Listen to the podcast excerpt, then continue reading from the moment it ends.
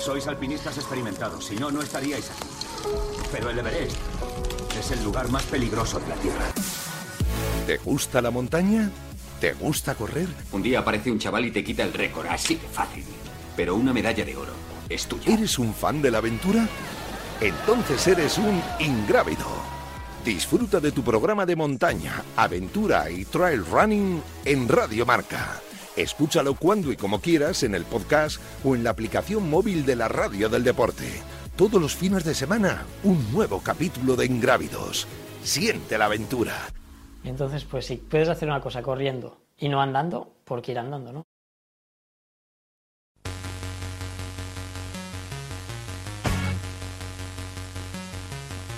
Tertulia en Ingrávidos.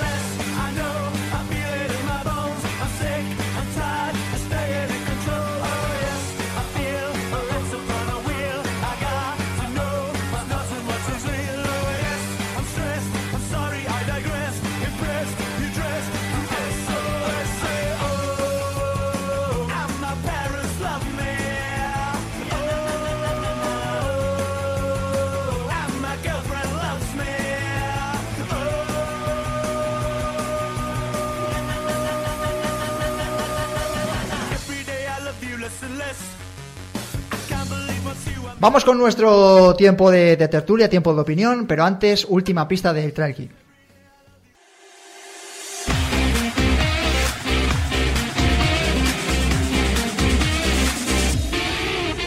Cuarta y última pista, corredoras como Ollana Cortázar en Marroca o Holly Page saben lo que es una victoria en este escenario.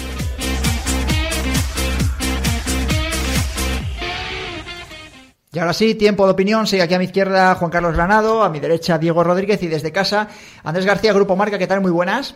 Hola, ¿me oís? Ahora sí, te escuchamos perfectamente. No sé, no sé qué sucedería. Fernando Pérez, el periódico El Correo Vasco. ¿Qué tal? Muy buenas. Hola, ¿qué tal a todos? Buenas tardes. Bueno, os hemos recuperado la, comunicación de, la semana pasada con Fernando y con Andrés. Eh, muchas gracias por la tertulia de la semana pasada, muy escuchada y muy valorada por, los oyentes. Y como hemos visto, en, prácticamente unas horas después de emitir el, programa, vimos novedades enseguida, Andrés, ¿no? Eh, en el EBES y en el Daulagiri.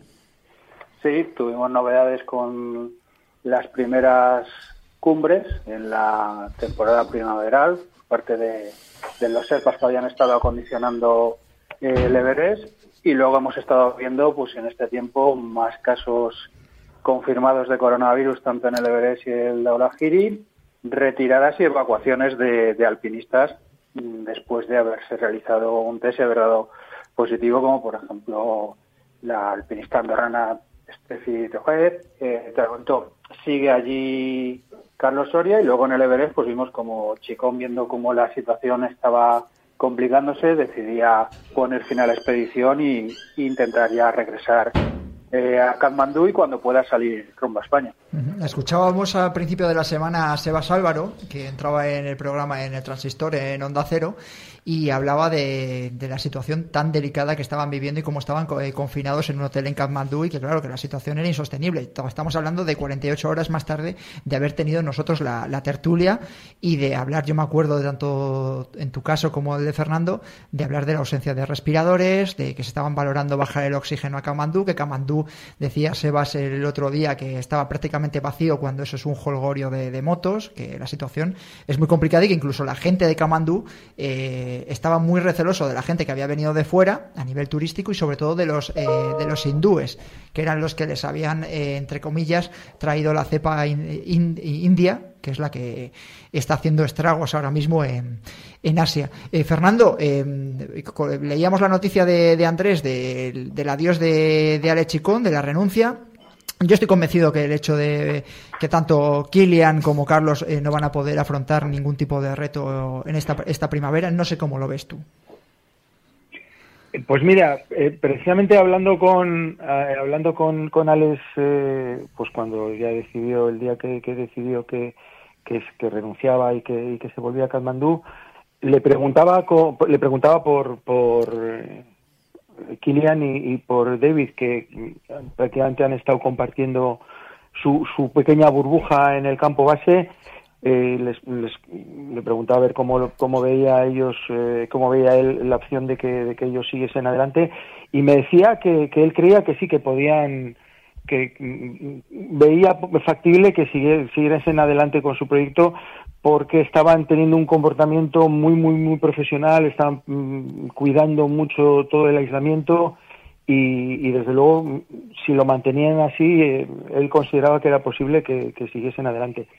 El, problema, haciendo ya una pequeña reflexión, es eh, en el supuesto de que hayan conseguido eh, crear esa burbuja que no es tan factible, pero bueno, eh, esa, esa burbuja en el campo base del Everest, eh, claro, eh, es lo que tú decías, ¿no? ¿Qué, piensa la población local?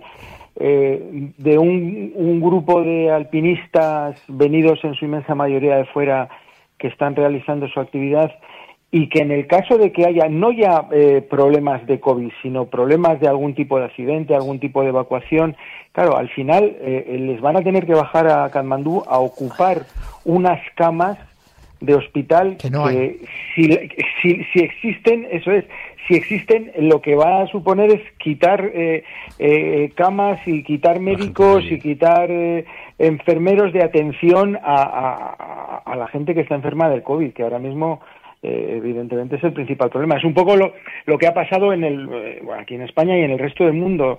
Eh, en la saturación del sistema sanitario mm, era, ha sido el, argumento permanente para todas las medidas que, que se han tomado de, confinamiento y demás. Pues trasládalo eso a un país del tercer mundo en el que todas las camas UCI son poco más de mil pues eh, la verdad es que yo creo que, la situación es muy, muy, muy complicada. Bueno, yo digo porque como esto va cambiando hora a hora, eh, estoy, yo tengo mi, propia pedrada personal y como estamos en el tiempo de opinión, pues yo creo que no se va a poder llevar ninguna actividad y además es que me parece un riesgo innecesario ahora mismo eh, hacer ese tipo de actividad eh, no porque no lo vayan a conseguir y que puedan conseguirlo, sino por el, riesgo que puede implicar. Ahora está la otra lectura, la lectura de eh, ¿para qué voy a bajar del campo base del Everest o del campo base del Daulahiri para meterme en un hotel eh, en una capital cerrada con el aeropuerto cerrado? Que a lo mejor donde mejor estoy es en altura. Pero bueno, esa es otra lectura. Yo creo que lo veo todo muy complicado, por eso también hemos estado dedicando este tiempo eh, de opinión tanto la semana pasada como ahora este principio pulsando F5 para hablar la situación tan complicada que pueden estar viviendo las expediciones de Carlos Soria, la de Kilian Jornet y en este caso la de la de Alex Chicón. Eh, cambiando de tercio, eh, Diego Rodríguez y Juan Carlos Granado. Llevamos unas semanas, igual que mis compañeros Andrés García y Fernando, que lo estoy, estoy convencido que lo están viviendo en el periódico, en el que se está empezando a hablar de Tokio 2021 casi de forma constante, de gente que está consiguiendo las mínimas para acudir y aquí, desde Ingrávidos y llevándoloslo a nuestro sector, pues tenemos esa pequeña, ese pequeño lloro de que haya deportes como puede ser el breakdance o otros deportes a lo mejor minoritarios. El cruzadito. O el cruzadito, sí, que están en Japón y que el trail running pues eh, no esté ahí. Entonces, bueno, yo quería eh, hoy dedicar pues 10-15 minutos a hablar un poquito de lo que puede ser el movimiento olímpico y el trail running de cara, de hecho yo me acuerdo de alguna entrevista con Raúl Chapado, de que es uno de, las grandes, de los grandes objetivos a nivel federativo y de World Athletics a nivel internacional.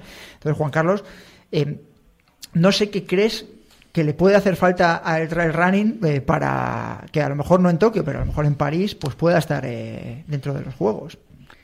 No, o más. En París no, porque ya, está... Estaba dándome cuentas como lo estaba diciendo. En París no puede En 10 años, en 8 o 10 años, ¿cómo lo veis? Bueno, a ver, era una de las posibles apuestas bastante seguras de que entrara una modalidad del trail running que no es la que queremos todos, pero bueno, es la que, digamos, se tendría la, la primera entrada en el calendario, en el programa de los Juegos Olímpicos. Pero bueno, como se han elegido otras disciplinas cada federación les han puesto una cuota de, disciplinas y como no se están limitadas las, el número de deportistas y el número de disciplinas, pues no han cabido y incluso han tenido que reducir la marcha del 50 al 35. Bueno, han hecho una serie de cambios ahí para que fuera un poco más sostenible y que, no hubiera tantos deportistas en las villas. Eh, para 2028, pues, pues puede ser otra opción para volver a, volver a entrar, ojalá entre, pero claro, nosotros no podemos hacer nada, ni la Federación Española, ni, casi casi te iba a decir, hombre, igual Atletis puede hacer, pero está limitado, porque al final aquí los que deciden son, como digo yo, los de sangre azul, que poco a poco va cambiando el panorama del, de los que tienen voto en, el CIO. Pero bueno, al final va a ser, un, como siempre, hacer lobby, meter codos y a ver quién es el que más chifla y se lo lleva el gato al agua, porque habrá mucha gente que quiera, habrá muchos nuevos deportes que quieran entrar en el programa olímpico. Claro, entrar en el programa olímpico supone un espaldarazo económico y televisivo que hace que todos quieran estar ahí. Andrés, em, ¿entiendes, por ejemplo, porque hay mucha gente, y yo estoy convencido ahora que según están eh, escribiendo los oyentes en, en, el directo, que no se entiende cómo puede haber una disciplina como, por ejemplo, como el breakdance y no estar el, trail running, o que no hayan tenido o hayan valorado que pudiese estar para París o incluso para dentro de, para el siguiente ciclo, el trail running o alguna de disciplinas de nuestro deporte? Bueno, hay un movimiento claro dentro del Comité Olímpico Internacional que es lo que ellos entienden de rejuvenecer un poco los Juegos Olímpicos y están apostando por modalidades que ellos creen que pueden enganchar más con ese público joven que puede dar la espalda a otro tipo de, actividades. Están enfocándose por eso en ese tipo de pruebas como escalada, skateboard, el surf, ahora la entrada del breakdance de cara a París. Eh, quieren fomentar también eh, luego todo el tipo de pruebas desde el punto de vista televisivo, hacerlas visualmente atractivas. Por eso se está también apostando por eh, eventos y pruebas mixtas. Y claro, en ese escenario, ahora mismo el trail debería de vender una imagen que creo que entre la gente joven le puedes enganchar, pero una imagen luego de una competición que sea atractiva eh, visualmente. Si lo consigue tendrá opciones. ¿Cuándo? Pues hombre, yo no soy muy optimista de cara, por ejemplo, a 2028 son Los Ángeles. Los Ángeles va a querer entrar deportes como que vuelva el béisbol, el softball. No sé si dentro el trail podría entrar, ¿no? Veremos si para el 2032, que parece que cobra mucha fuerza que, sean los, Juegos en, en, Australia, en Brisbane, podrían entrar, ¿no? Lo que estoy pensando, según estabas hablando de, dando, y además es que ese argumento de rejuvenecer y atraer al público joven, que además está tan de moda ahora, que lo hemos escuchado también eh, como argumento peregrino también para el tema del fútbol, eh, Juan Carlos, es que ahora mismo una de las cosas que están apostando unas federaciones y otras es rejuvenecer y sacar eh, cantera. ¿no? Me parece que además el fin de semana pasado ha habido 300 niños en la Federación Andaluza, en Cataluña también ha habido otros cientos de ellos eh, practicando trail running. Es decir, que esa apuesta se está intentando hacer o intentar captar a ese público más juvenil, infantil, cadete. Hombre, a ver, no tiene nada que ver la apuesta de las federaciones, tanto una como otra, para captar público joven, para generar una buena base, una solidez y que, y que de ahí salgan buenos deportistas, buscando un poco la fórmula de la pirámide de casi todos los deportes masivos, y de ahí a lo que es el trail running como un deporte para chavales jóvenes, de momento no es viable, porque normalmente las distancias no son compatibles con las con las categorías menores. Entonces, bueno, yo bueno, como el de Cuesta Quebrada, por ejemplo. Sigue siendo una barbaridad para chavales. Bueno, pero la modalidad de 9, 8 No, no, sí, claro, pero eso lo puedes establecer con categorías menores, es decir, distancias más cortas, como ocurre en la, mayoría de los deportes, haya deportes adaptados a las categorías menores, pero ese no es el que vas a luego a mostrar en los Juegos Olímpicos. Entonces, es una forma de progresar en las cargas para que cuando tú llegues a adulto estés corriendo distancias adaptadas a tu a tu momento evolutivo. Entonces el traer en ese sentido, lo que está, como está ahora contemplado, pues sería bastante inviable para captar a los chavales jóvenes. Nadie de 16 años se plantea correr una carrera de 3 o 4 horas por el monte, excepto pues cuatro que sí que les gusta, pues porque les han metido ahí. Y ocurre lo mismo que está pasando en el trialón, que están acortando las distancias y están haciéndolo, acercándolo a gente más joven, más, más explosiva. Y... No, pero es, cierto, en, cara a los Juegos Olímpicos se estrena una modalidad nueva dentro del tri, que es por relevos, que es súper interesante en cuanto a visibilidad, o, o en cuanto a atractivo, mejor dicho. A mí no me gusta un mojón, lo reconozco, pero entiendo que para gente que llega nueva es visualmente muy impactante. Mira, eh, en los, se ha metido una, una, disciplina nueva, que son los que se han clasificado el equipo olímpico español, el, el relevo mixto de 400 que bueno, se aprovecha un poco la ausencia de los grandes países y de que es una disciplina nueva y España pues la ha currado y mira, se ha metido en los Juegos Olímpicos, que es una cosa muy complicada meterse en, en, la, en la, clasificación de los Juegos Olímpicos.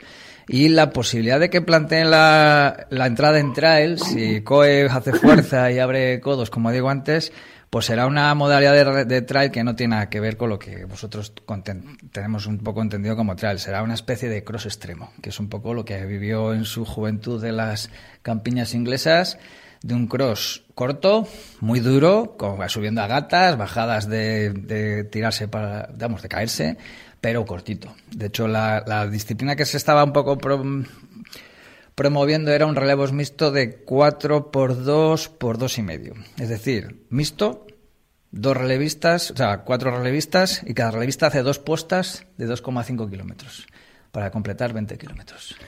En un circuito pequeño, que no haya problemas de, televisión y en un circuito muy, muy atractivo. Bueno, ahí has dado la clave, el tema de la televisión. Eh, ¿Qué decías? Yo a preguntar a Fernando. Que a mí es un poco, me da un poco de rabia el, el que se adecúen los deportes para meterse a los Juegos Olímpicos cuando lo lógico es del, oye, vale, nuestro deporte es este, con estas características, ¿te cuadra dentro de los Juegos Olímpicos? Sí, no, pero no me hagas inventarme una cosa nueva. En, triatlón, por ejemplo, y vuelvo a vender mi moto, se ha estado planteando que la distancia olímpica dejase de ser la distancia que se compitiese en los Juegos Olímpicos.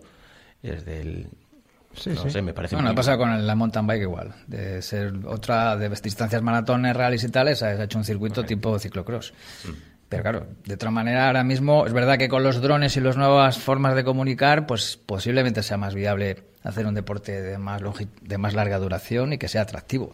Pero bueno, no deja de ser, si te pones en el punto de vista de espectador global, no el nuestro, sí, sí, sí, ver a un corredor y que no haya adelantamientos durante minutos y minutos deja de ser un poco atractivo. Porque ver un corredor por el monte. Eh, yo estoy, pensando, y a Fernando se lo voy a preguntar ahora también, el tema de la televisión le voy a preguntar a Fernando.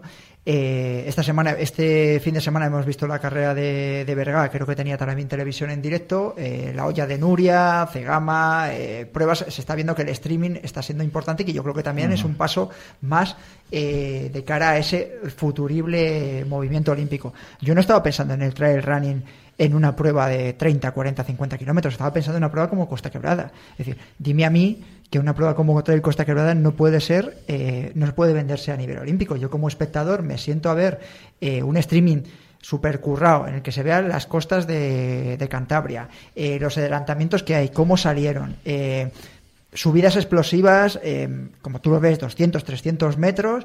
Eh, en este caso salió Jan Margarit, pero prácticamente Jan se marcharía en el kilómetro 8-10 y a un minuto estaba el siguiente corredor o dos o tres corredores que estaban controlándose. Eso desde un punto de vista de... Mm, del espectador, yo como tal me sentaría a verlo, igual que puedo ver el ciclismo, ¿no? Que no, le veo tanta diferencia entre unos y otros, incluso a nivel paisajístico. Te vuelvo a repetir que tú y yo lo veríamos porque nos gusta, porque nos gusta ver correr, los paisajes, conocer a los corredores, pero te pones un espectador global. ¿Prefieres ver eh, skateboard o breaking dance? Pues hombre, un espectador global que no sea especializado y que no tenga esa cultura deportiva como puedas tener tú o yo, Vamos a igual le gusta más un tío dar volteretas sobre espalda que ver a Jean Margarit, que al final le sacó 40 segundos al segundo y se sabía que la carrera estaba hecha casi desde el Tolío. El domingo pasado, Fórmula 1, Gran Premio de Cataluña, no hubo ni un jodido adelantamiento y hubo millones de gente viéndolo. Joder, lo vi hasta yo, que yo creo que llevo cinco años sin ver Fórmula 1, pero bueno, al final ahí ellos, te venden por intereses económicos que hay ahí bestiales. puedes vender tú. Te venden, no sé, bueno, te dan todos los datos que al final todo el mundo sabe de Fórmula 1 y eso, por ejemplo, en deportes tipo triatlón, ciclismo, están empezando a hacerlo un poquito mejor en el giro, con todos los datos que están dando. Al final la gente le convierte en experto en ese deporte y se apropia de ese deporte. Eso es lo que tenemos que conseguir los deportes que no tenemos a priori tantos datos que ofrecer como puede ser el fútbol, el baloncesto, los deportes colectivos, que la los datos es otra clave del, deporte, no así en deportes de estos de larga duración o resistencia. Yo siempre lo digo, lo de los datos es súper interesante. Fernando, me imagino que tú también consideras que el hecho de poder, eh, que cada fin de semana prácticamente pudiese haber una carrera por montaña de trail en la televisión, se, sería un espaldarazo. Em, sería un espaldarazo, pero yo tampoco lo tengo tan tan claro. Al final eh, es lo que estabais comentando. Eh, nosotros lo vemos un poco desde el punto de vista de que es un deporte que nos apasiona y veríamos prácticamente lo que nos echase. Pero un movimiento olímpico eh, no le valen audiencias no ya de cientos de miles, sino de unos pocos millones. Necesita muchos millones de audiencia de personas eh, en todo el mundo. Y ahí a mí sí que me, sí que me asalta ya la duda de que una, una prueba de, trail tuviese esas audiencias. Eh, pasaría por, eh, yo igual es que soy un viejo romántico, pero yo creo que pasaría por matar un poco la esencia del trail. serían pruebas, como comentabais también, más cercanas al cross que, que al trail. Mm, yo, y, también lo habéis dicho, el, ejemplo para mí más claro es lo que pasó en su día con, la BTT, otro deporte nuevo que surgió, enseguida el, movimiento olímpico pues eh, le dio posibilidades, pero al final ha sido al precio de cambiar lo que era el, la BTT en origen. Son eso, pues, pues pruebas más de, ciclocross que, que, que, de, la DTT, el concepto que hemos tenido. Yo creo que con el trail pasaría lo mismo. Habría que dejar demasiados, eh, demasiados pelos por el camino eh, y no sé yo si, si estaríamos hablando del, trail running en el concepto en el que yo creo que, que, tenemos actualmente en los que vivimos este deporte desde dentro. Eh, Andrés, ¿quieres añadir algo del tema? Tú que te llega tanto a la redacción de Polideportivo. No, es un poco lo que estáis hablando, ¿no? Yo creo que si llega a entrar el trail va a ser en una modalidad, en un momento dado, muy ajustada a lo que se quiera vender como espectáculo más que como deporte, para que la gente se sienta a verla. Hemos tenido, lo tenemos un ejemplo muy cercano con la escalada, es decir, ha entrado en Tokio y han hecho una competición que no es lo habitual. La, la escalada tiene tres modalidades, velocidad, bloque, dificultad, y en vez de hacer una clasificación con cada modalidad, las han juntado las tres y habrá una clasificación única. Y un escalador que es bueno en una de ellas puede no ser bueno en otra. Pero la forma que han tenido de entrar, por lo menos para Tokio, en París ya sí se va a dividir, ha sido esta. Entonces, creo que al final va a prima esos intereses del COE, de las televisiones que pagan muchos derechos por los Juegos Olímpicos, de ofrecer ese, ese tipo de pruebas. ¿no? Una carrera de trail, como decíais, tal y como la conocemos, probablemente no llegue, no llegue a entrar. Eh, otra cosa, me imagino que los dos a la, redacción, estamos aquí hablando al principio del programa, eh, que parece que hemos recuperado algo la normalidad este fin de semana, ¿no? que han empezado a desarrollarse pruebas, nosotros abríamos prácticamente las redes sociales y empezamos a ver corredores en, en casi todos los puntos de España haciendo algún tipo de prueba. Vosotros lo habéis percibido también, ¿no? que ha sido el primer fin de semana de boom, entre comillas, de carreras.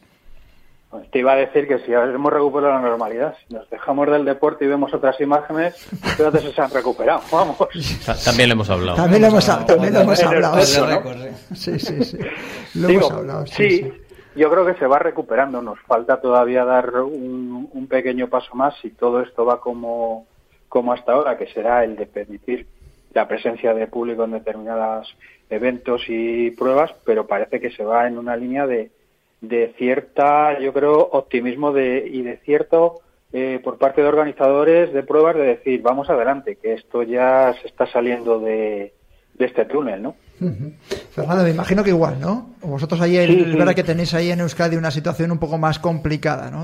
Habéis tenido incluso que habéis querido estar manteniendo unas medidas que no, no ha dejado judicialmente. Sí, y, además las restricciones eh, eran incluso más severas, porque mientras en, en otros puntos de, España, en otras autonomías, ha, habido pruebas, no ya pruebas cortas, sino incluso ultras, con horarios nocturnos y demás, pues aquí en Euskadi se han prohibido, no, no, no, no ha habido prácticamente eh, ninguna carrera en toda esta temporada. Sí, yo creo que era un poco lo que estaba esperando, o estábamos esperando todos, ¿no? El fin del, del estado de, de, alarma como pistoletazo de salida. En este caso confío que en el buen sentido de la palabra, ¿no? Sí, sí, y, y, sí, desde luego eh, las, las pruebas aquí en por toda esta zona en el calendario ya eh, están ya en firme y, y en principio se empezarán a se empezarán a desarrollar y a celebrar por supuesto todavía guardando todos los protocolos que sean necesarios pero por lo menos se podrán, se podrán hacer. Bueno, digo, vosotros publicasteis en Planeta Triathlon que hay determinados protocolos que es, obvio que se van a mantener pese a ah, que pase el COVID. Al, menos en triatlón yo tengo la sensación de que hay cosas que, que han llegado para quedarse y para mejorar lo que había. Sí, eso está claro, ¿no? Yo, por ejemplo, en, en, el hecho de que cuando acaba una prueba antes de tenías que esperar a que prácticamente hubiesen llegado todos los participantes a meta para entrar en boxes a coger tu, tu material e irte a tu casa, ahora es del terminas, recoges y te vas y es de qué maravilla. Sí, que hace determinadas cosas que están que han llegado para quedarse. Yo estoy, estaba pensando también en el trail running que a lo mejor ese tipo de avituallamientos tan masivos eh, se les dice adiós. Lo que no sé si en alguna prueba popular eh, estarán dispuestos a que eso se termine porque es una forma de, de socializar que además nos gusta bastante. Eh, Fernando Pérez, muchas gracias del grupo del correo, gracias por haber estado un viernes más en Ingrávidos. Un saludo, ¿eh? A vosotros. Andrés García, Grupo Marca, gracias por estar un viernes más en Radio Marca. Un placer, como siempre. Y Juan Carlos Granado, Diego Rodríguez, gracias por haber estado aquí a, mi lado una semana más. Pues nada. A cuidarse mucho, ¿eh? a seguir disfrutando del Giro de Italia, que sé que lo estáis lo viendo los dos intensamente. Qué chivato. Ah, que sí. Y, este fin de, de nueva competición. ¿Dónde? Pamplona, mañana. Ah, pero Pamplona, sí. Yo me voy a. Bueno, ya lo hemos escuchado a Adrián, me voy a Truchillas, que ya, se, ha chivado. Venga, un saludo. Vamos a. Os despido a los dos y un saludo a todos los demás. Eh, gracias por haber estado un viernes más en Ingrávidos, en Radio Marca. Ya sabéis que nos podéis escuchar en el 101.5 de la FM. También en el podcast, en iTunes, en Evox, en Spotify. También en la app de Radio Marca y en YouTube. Buen fin de semana.